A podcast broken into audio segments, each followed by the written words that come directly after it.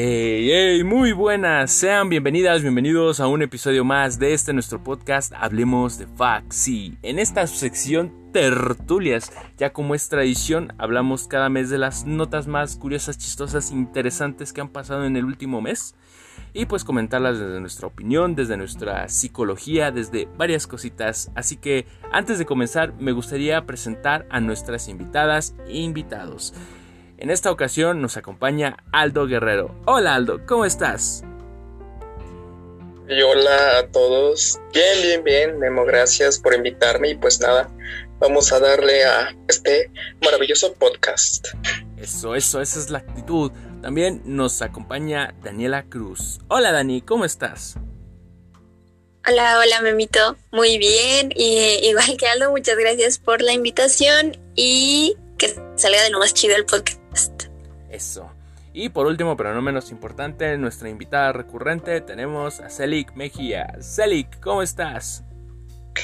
Muy bien, Memo. La verdad es que yo, ya sabes, súper feliz de estar aquí. Eh, cada, cada mes se podría decir. Así que muchas gracias por la invitación. Eso, esa es la actitud. Retomamos el podcast y retomamos las tertulias. Así que comenzamos con esta sección. Lo primero, y pues como ya es tradición, hablaremos de notas chuscas. Ahora sí que notas que tienen que ver con pues básicamente entretenimiento, este, algo chistoso. Eh, hemos hablado desde lo que viene siendo la historia del Batman borracho hasta lo que viene siendo un Joker que asesinó gente en Japón, lo cual no es chistoso, pero bueno, nació de ahí la idea. Hasta TikTokers que se hacen pasar por Vengadores, o era al revés, no me acuerdo. En esta ocasión traemos para su deleite eh, una nota bastante chistosa. El titular dice, se disfrazaron de Spider-Man para el cumpleaños de su abuela pero el festejo acaba en desastre.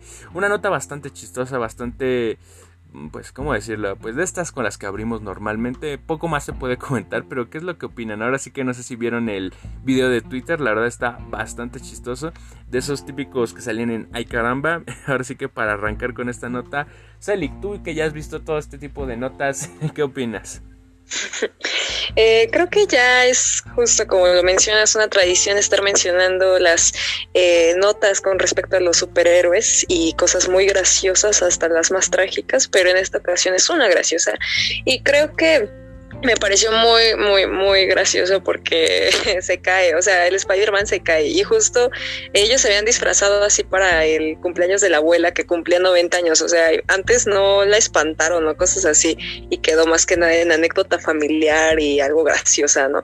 Yo creo que son cosas en donde, pues, no sé, creo que son muy cotidianas, en donde intentamos hacer este, justo ahí nuestro cosplay y de pronto sale súper mal o no sé, creo que a mí me dio mucha risa y si tienen la oportunidad de verlo, háganlo.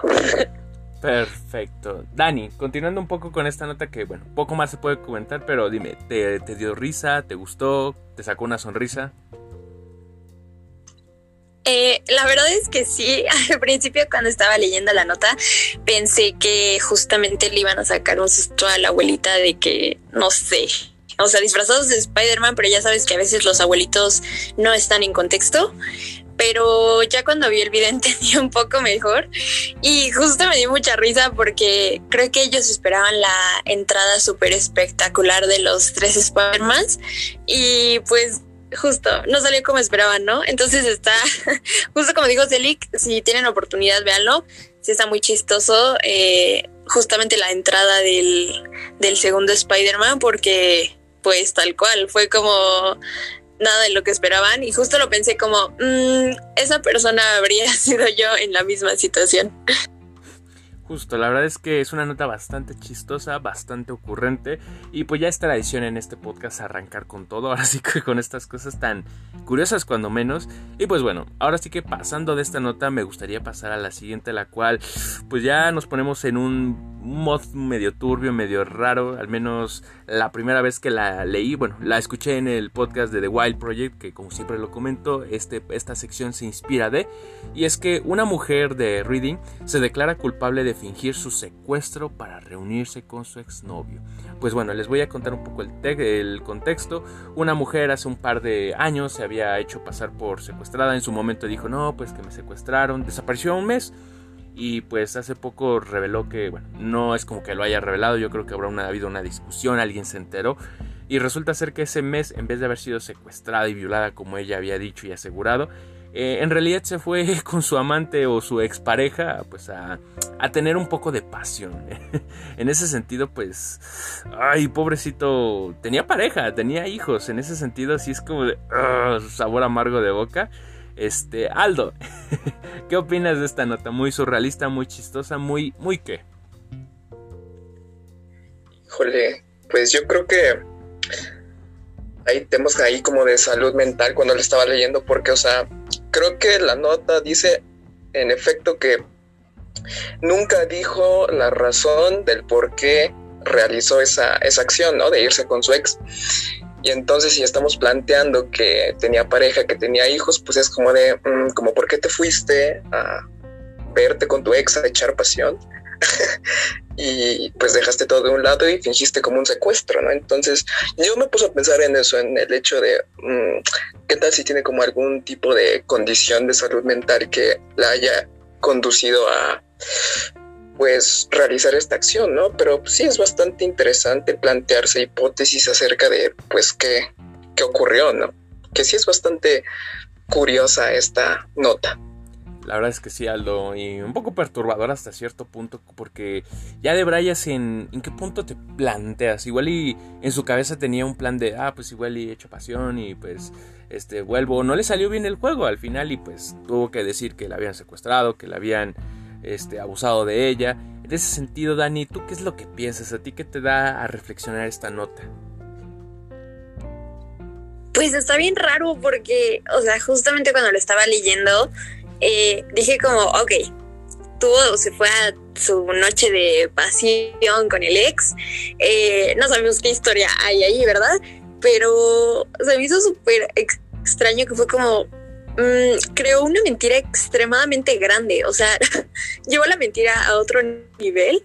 Y justo como dice Aldo, me llevó a pensar en, ok, debe haber algún problemita ahí, como todo bien en casa, porque pues sí, o sea, entiendo la parte de que estuvo bastante intensa la noche de pasión y por eso tenía como algunas lesiones, pero no lo sé, o sea, no, no sé, no se le pudo ocurrir otra cosa, como no tengo idea, o sea, entiendo la parte de que pues obviamente no le iba a decir a su marido, ¿no? Porque pues era una infidelidad, pero ¿por qué llevar la mentira a un nivel tan grande? O sea, justamente yo también me estaba preguntando y veía que por ahí le daban algunos diagnósticos que pues tal cual no podríamos decir que sí los tiene porque no tenemos la historia completa, pero sí, definitivamente fue como, mm, hay algo muy extraño ahí y sí deberían, deberían revisarlo.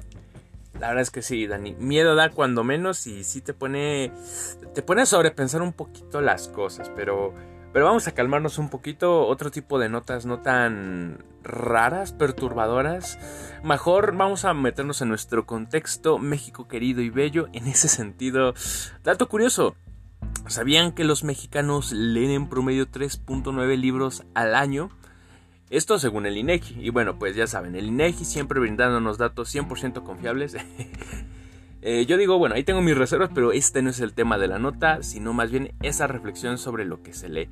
Poco, mucho, ¿ustedes cuántos libros han leído? Me da un poco de curiosidad. Celik, ¿qué opinas de, este nota, de esta nota en concreto?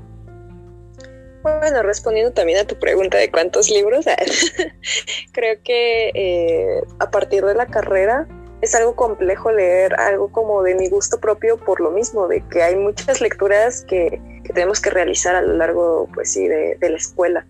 Y es algo preocupante a veces, ¿no? Porque, bueno, aunque estamos constantemente leyendo y sobre todo como mm, aprendiendo otras cosas, dejamos de lado también lo que nos agrada leer, ¿no? Sino que a veces nada más le damos así como la ojeada y más o menos quitamos como la paja de la lectura, pero nos quedamos con muy poco. Y creo que en México sí no se fomenta mucho la lectura, como que es algo que pasa como a un plano, eh, pues sí, no, no, tan prioritario, porque creo que a veces se prefieren como otros, otros como medios que la lectura, porque realmente a los niños, por ejemplo, los ponen a leer cosas como que quizá no les interesa o que son con, bueno, o que contiene el lenguaje algo, algo pesado para ellos. Entonces creo que sí se lee muy poco para lo que pues podríamos hacerlo, ¿no? Y creo que se debe bastante como también a la cultura. Uf, es, existen demasiados factores, desde lo que viene siendo la cultura, desde lo que viene siendo la economía, desde lo que viene siendo el tiempo mismo. La verdad, bien se ha dicho, llegas a la carrera, se hace la carrera que sea, tienes que leer casi en cualquier carrera, en algunas más, en algunas menos, pero sí, si tienes que aventarte horas y horas y horas de leer sobre neurociencias, pues es normal que genere cierta aversión cuando menos al leer.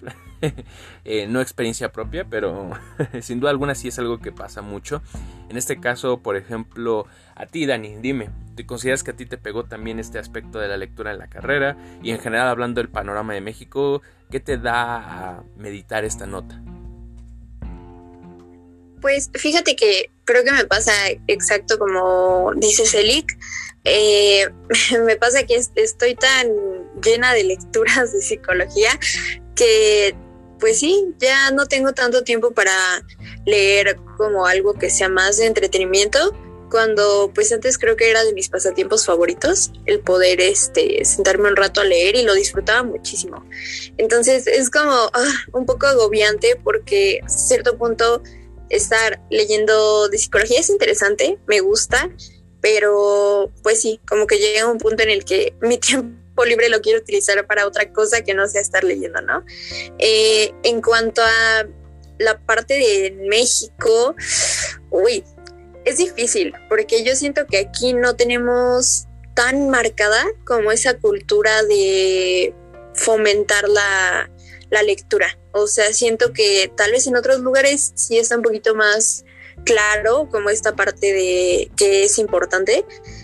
Y en México yo no lo veo tanto. O sea, yo no realmente, yo nunca he visto así como esta parte de eh, es importante que leas por esto, ¿no? No solamente porque porque sea cliché que es esta parte de, de ser culto, de lo que quieras, pero te ayuda muchísimo. O sea, yo recuerdo que, eh, no sé, me ayudó muchísimo en la parte de la ortografía, eh, quizás hasta la parte creativa, ¿no? O sea, que empieces a desarrollar estas este, habilidades. Entonces creo que sí es importante, o sea, realmente creo que la lectura es algo padrísimo, o sea, de verdad, eh, cuando empiezas te clavas muy cañón, bueno, depende de, lo que te guste, ¿no? Pero puedes llegarte a clavar muy cañón y está chido, o sea, te entretienes y aparte desarrollas muchas cosas que sí creo que serían importantes empezar a fomentar, ¿no? Tristemente aquí no siento que tengamos esa como esa parte cultural, pero no estaría nada mal tratar de ir fomentando de a poquito desde la infancia, por ejemplo.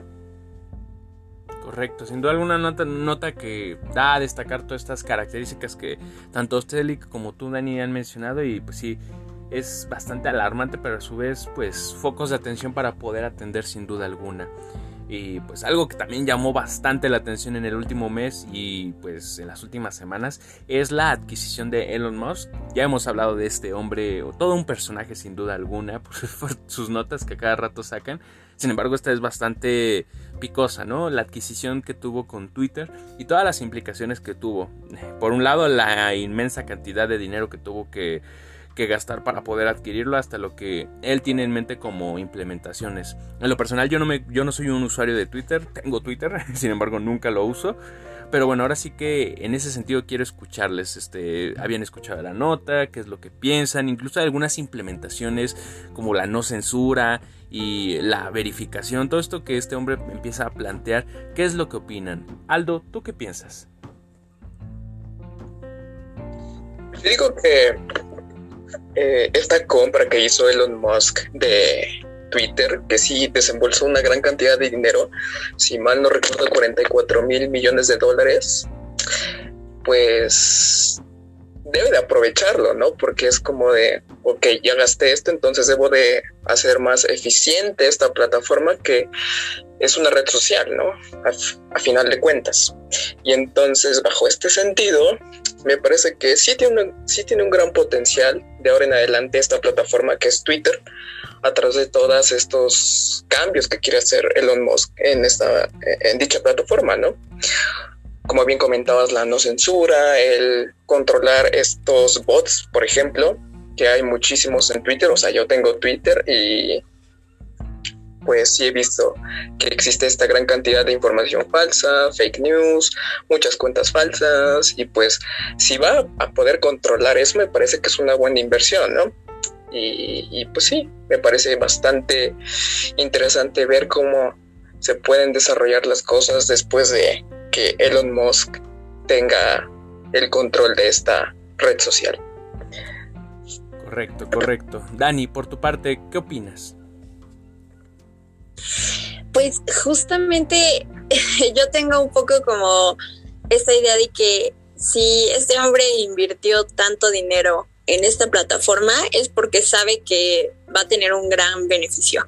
Eh, o sea, sí creo también que de repente la gente cuando es extremadamente o excesivamente rica, de repente ya no saben en qué gastar ese dinero.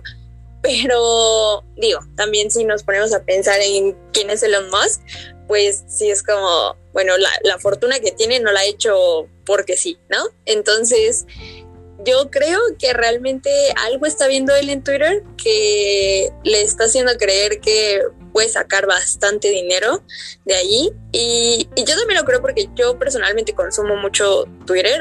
es este, yo creo que es de mis redes eh, favoritas. Es, no sé, siento que es muy simple, es muy, no es tan piquis como de repente llega a ser Facebook. Eh, y está muy chido, o sea, de repente pues sí también hay cosas como esta parte de la no censura o lo que decía Aldo de las, los fake news, cuentas falsas, cosas así. Pero en general creo que es, una red muy amplia, como que a la gente le, gusta mucho porque hay mucha libertad.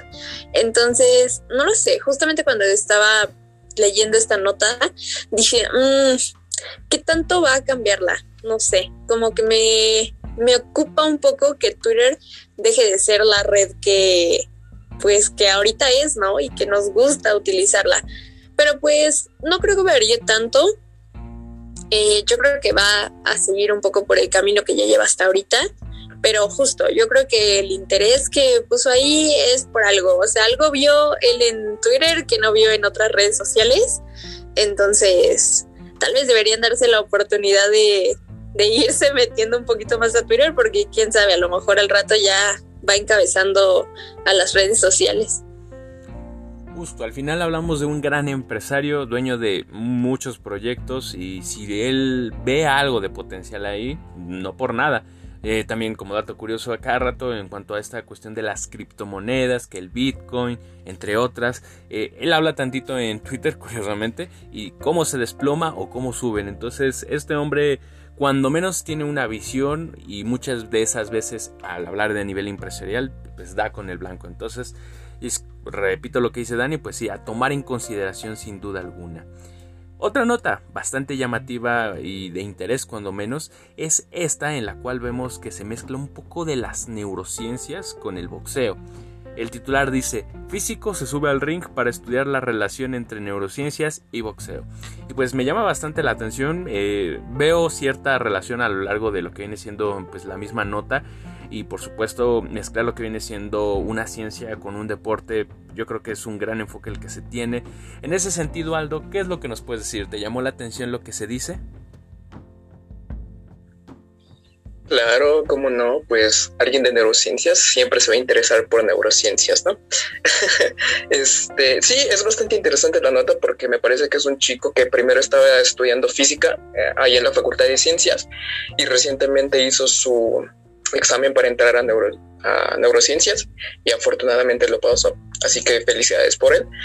Y pues es bastante interesante, ¿no? Porque como bien lo dices, es boxeador lleva creo que desde los, no sé si 6, 7 años practicando este deporte. Y pues que lo combine con esta disciplina de, los, de las neurociencias me parece bastante interesante porque de hecho recordemos que, bueno, no sé si sepan, pero este el boxeo, estos deportes de contacto, ya en este fútbol americano, fútbol, soccer o boxeo propiamente, pues provocan, pueden provocar lesiones ¿no? a los jugadores. Y en el caso particular del boxeo, existe algo que se llama encefalopatía traumática crónica, que básicamente es que se te va haciendo como el cerebro más chiquito o la densidad de tu cerebro o el volumen del cerebro se va haciendo más chiquito por estos continuos traumas provocados por los golpes, ¿no? En estos deportes. Y me parece que si esa es la línea que quiere seguir él, va a ser bastante interesante ver a qué resultados llega, si puede hacer una investigación aplicada con, pues, otros miembros de, este mismo deporte, ¿no? Del, del boxeo. Y pues sí, me parece bastante interesante que pueda cumplir sus sueños este, este chico. Correcto, y además estamos hablando del boxeo que poco se habla, pero también es uno de los deportes que más dinero mueve. Y pues igual y hablando en materia de protección o algunos aditamentos para, ahora sí que obviamente es un juego de contacto, pero pues para disminuir o amortiguar este tipo de golpes y por supuesto las repercusiones que bien nos comenta Saldo, pues yo creo que no está de más el realizar este tipo de investigaciones. Ya hay muchas, por ejemplo, en otro tipo de deportes como el fútbol americano, incluso han habido películas, muchas este, investigaciones, entonces también ampliar el panorama sin duda alguna es interesante. Celik, continuando un poco con esta nota, ¿qué, ¿qué opinas? Ahora sí que otro de nuestros compañeros hablando de la UNAM, esta investigación, ¿qué te, qué te dejó? Pues creo que todo lo dijo Aldo. es que honestamente yo soy más como del área clínica y social, entonces puedo darle como más ese enfoque, ¿no? Que creo que es bastante nutritivo eh, que, que, hagan ese tipo de, de investigaciones, sobre todo porque creo que siempre que nos enfocamos a esta parte de la salud mental, eh, de cierta forma podemos poner nuestro granito de arena, ¿no? Y él ya lo está haciendo. Entonces, eh, justo también iba a mencionar lo de los peligros que a veces pueden llevar como estos juegos de contacto, eh, nada más que juegos de deportes ya que pueden pasar como diferentes situaciones, pero creo que solamente podría opinar que este tipo de, pues sí, de intervención se podría decir, o como bueno, esto, ¿me entienden? Puede tener grandes este, implicaciones en la salud para bien. Y asimismo, pues siempre tomar en cuenta como las implicaciones que puede llegar a tener eh, pues las diferentes cosas que a veces realizamos. Correcto, una nota bastante llamativa y pues alentadora en ese sentido y ojalá ahora sí que desde aquí que le vaya bien en todo lo que esté por investigar y que sea ahora sí que de gran información sin duda alguna. Una nota que si bien no tiene que ver en el aspecto neuro del todo, sin duda alguna también llama la atención. Titular dice, los genes que predisponen a padecer ansiedad o depresión marcan también la susceptibilidad al tener insomnio. En ese sentido, bueno, quisiera también ir de la mano y hablar de este aspecto. ¿Qué les parece la nota? Este, ¿Consideran que hay alguna exageración en algún punto? ¿Consideran que los elementos que se mencionan pues tienen esa validez científica? Lo retomo contigo, Aldo. ¿Qué piensas? Pues me parece que tiene un punto importante en la nota porque la ansiedad, en efecto, uno de los criterios diagnósticos es que, digámoslo, presentes insomnio, ¿no? Pero también en el trastorno, en los distintos trastornos, tanto de ansiedad como de depresión, eh, ambos, pues uno de estos criterios diagnósticos es que se presente el el insomnio, ¿no? Y también recordemos que la ansiedad y la depresión pueden ser, pueden ser comórbidas, es decir, que se presenten al mismo tiempo, ¿no? Y me parece interesante que se plantee esta idea de que los genes que predisponen para estas dos psicopatologías, digámoslo así, también puedan estar implicados precisamente en este, estos procesos o esta desregulación del ritmo normal del sueño de las personas. Digo, obviamente la genética nunca va a determinar al 100% que tengas ansiedad, que tengas depresión o que tengas insomnio, pero es un factor pre, que, te predispone. Y esto obviamente se va a combinar con las experiencias de tu, de tu medio ambiente, pero eso es lo que opino. Correcto, Aldo. Ahora, yéndonos un poco, y me gusta esta óptica que tiene Celic del lado clínico y social, por supuesto, retomándolo, ¿tú cómo lo ves o qué te da a meditar este mismo artículo? Nota. Pienso que sí, eh, en efecto puede ser como un factor de riesgo, ¿no? O bueno, más que nada como un criterio, pero no es como el 100%, o sea, no porque tengas como esta parte de los genes ya eh, automáticamente tienes alguna patología o alguna enfermedad, porque creo que conlleva bastantes eh, elementos que tienen que formar justo este rompecabezas llamado enfermedad, ¿no? Que bueno, ahorita ya también se ha estado modificando un poco justo para no, no catalogar o etiquetar, pero sí este, me parece bastante curioso porque a veces sí justo se exageran a veces los titulares o se pueden malinterpretar, pero creo que puede ser como un factor, sin embargo no predomina que ya automáticamente lo tengas, simplemente si las condiciones de vida en, la que, en las que tú te desarrollas eh, pues son desfavorables y tú aparte contienes pues estos genes, quizás sí puedas padecer la enfermedad, pero si nada más es como ese criterio el que tienes, pero lo demás está bien, eh, disminuye bastante. Correcto. Estas últimas notas pues vemos que nos estamos acercando un poco más a un enfoque científico, cuando menos de nuestra área de interés, la psicología. Y pues por supuesto, para dar un buen cierre y broche de oro a, este, esta tertulia en concreto, me gustaría hablar de algo que me llamó bastante la atención. Lo vi en redes y ahora sí que también lo quiero compartir aquí. Varios medios de hecho hicieron eco de la misma noticia, con otros enfoques pero yendo a lo mismo.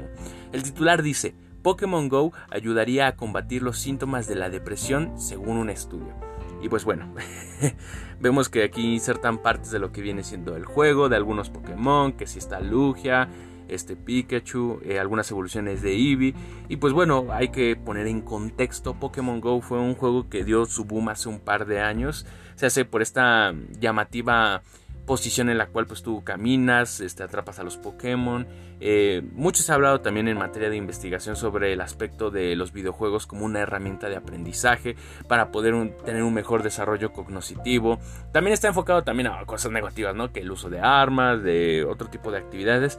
Pero enfocándonos en pro en esta ocasión, ¿qué es lo que opinan de esta nota? ¿Un titular demasiado exagerado como ya se ha comentado en otras notas? ¿O tiene algo de veracidad esto que se comenta? ¿Se hace, han jugado? También me gustaría saber, este, ¿han jugado? ¿Cuál es su Pokémon favorito? Comienzo contigo, Dani, ¿qué es lo que nos puedes decir?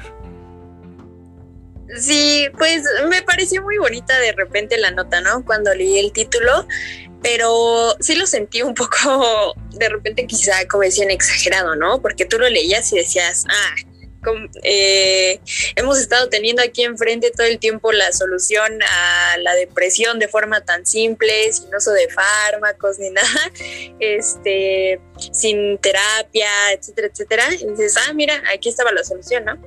Ya cuando la lees dices, ah, ok, va hacia, sí enfocado hacia esta parte de depresión, pero no te especifican que es una depresión leve, ¿no? Que incluso a lo mejor ni siquiera podríamos llamar una depresión. Eh, yo personalmente sí he jugado eh, Pokémon. Empecé a jugarlo, pues sí, justamente yo creo que yo creo que ya tiene como un año que empecé a jugarlo. De repente esporádicamente por ahí sigo jugando. Y empecé justamente eh, por mi novio que tiene como todo ese gusto a los videojuegos. Y es un juego muy bonito, la verdad, creo que es bastante bonito, pero puede llegar a ser peligroso si no tenemos cuidado. Y yo creo que un poquito más hacia esta parte de que disminuye estos síntomas de, depresión, me hizo un poco de sentido al leerlo porque justamente te menciona, ¿no? El salir a caminar, eh, tomar aire, aire, libre, convivir con otras personas. Pues sí, claro, o sea, definitivamente de las primeras cosas que tú buscas cuando estás en un tratamiento de depresión es que la persona no se aísle.